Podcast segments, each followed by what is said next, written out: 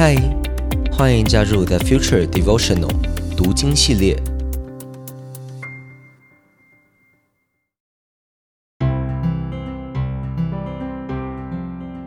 嗨，大家好，我是洪章牧师，很开心跟你一起借着马可福音这卷书，让我们踏上福音的旅程。我所读的经文是当代圣经译本。今天想跟大家分享的经文在第六章一到六节。耶稣带着门徒离开那地方，回到自己的家乡。到了安息日，他开始在会堂里教导人。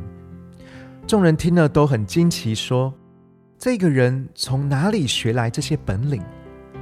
他怎么会有这样的智慧呢？他怎么能行这样的神迹？”这不是那个木匠吗？他不是玛利亚的儿子吗？他不是雅各、约西、犹大、西门的大哥吗？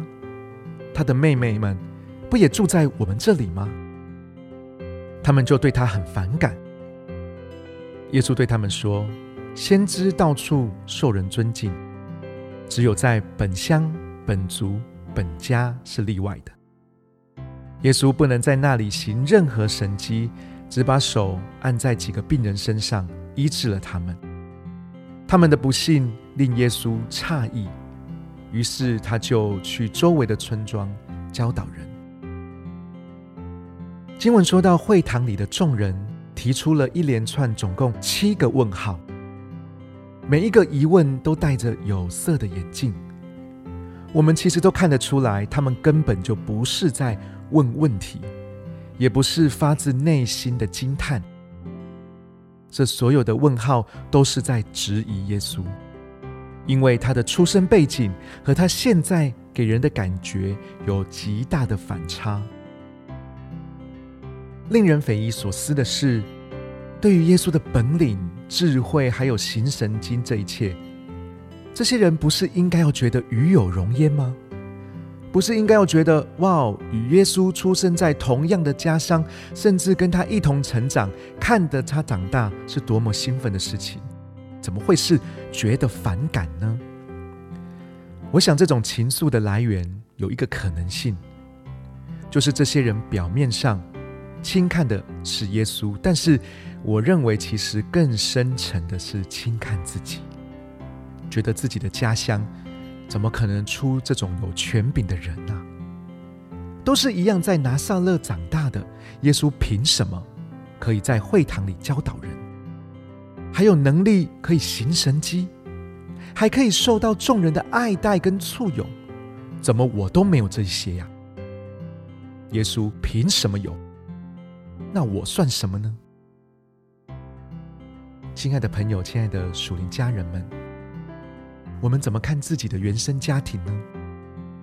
我们的原生家庭或许不完全，我们的过去也不一定光鲜亮丽，但我们可以因着福音，活出不自卑的态度，活出不一样的人生。我们看耶稣，他并没有因着身为人的出身而被困住，他乃是活出了身为神这个身份的权柄。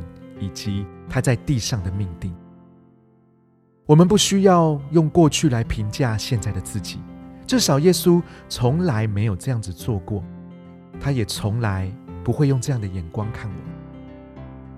让我觉得有一点难过的是，在经文第五节说到耶稣不能在那里行任何神迹，我们都相信耶稣一定可以在任何地方行任何的神迹。他也的确在那里医治了几个人的疾病，不是吗？但是这和他原本希望给予的差太多了。他的不能不是能力上的不能，而是愿意在人软弱的时候不强加压力。